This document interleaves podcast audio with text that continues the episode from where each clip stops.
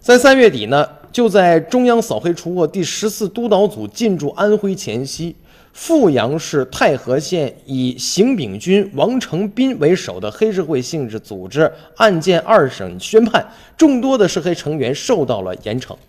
这邢炳军和王成斌为首的社会黑社会组织啊，是以武校为依托，涉案人员众多，暴力性非常明显，盘踞时间长，社会危害大，严重破坏了当地的社会和经济秩序。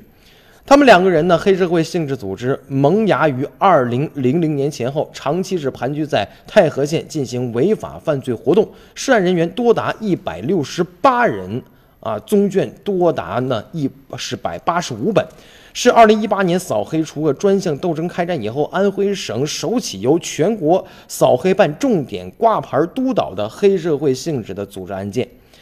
这个邢炳军呢，外号叫邢痞子，是兄弟四个人啊。那么他的四个弟弟呢，四弟啊，叫这个邢小伟啊，因为好打好斗，在一次斗殴当中呢，因伤致死。这王成斌初中毕业以后，在河南塔沟武校习武，因为在三个省获得了散打冠军，被选送到某省体校学习。一九九八年毕业以后，被分配到太和县体委工作。这王成斌对邢炳军恶名早有耳闻，并且把他看成了呃在太和县发展的靠山。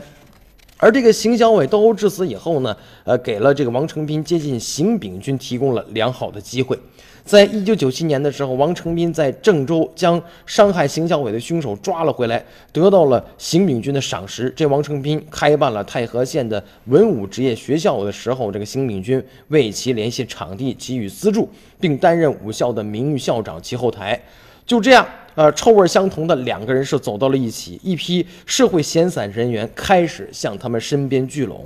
就是这样呢，他们依托武校啊这个组织，呃，以呃以会武，然后聚人心，敢打敢拼，出手狠毒闻名，还有这个强城争霸呀，呃，为非作歹呀，动辄十几人持械在公共场所呢实施犯罪违法行为，最后获得了应有的处罚。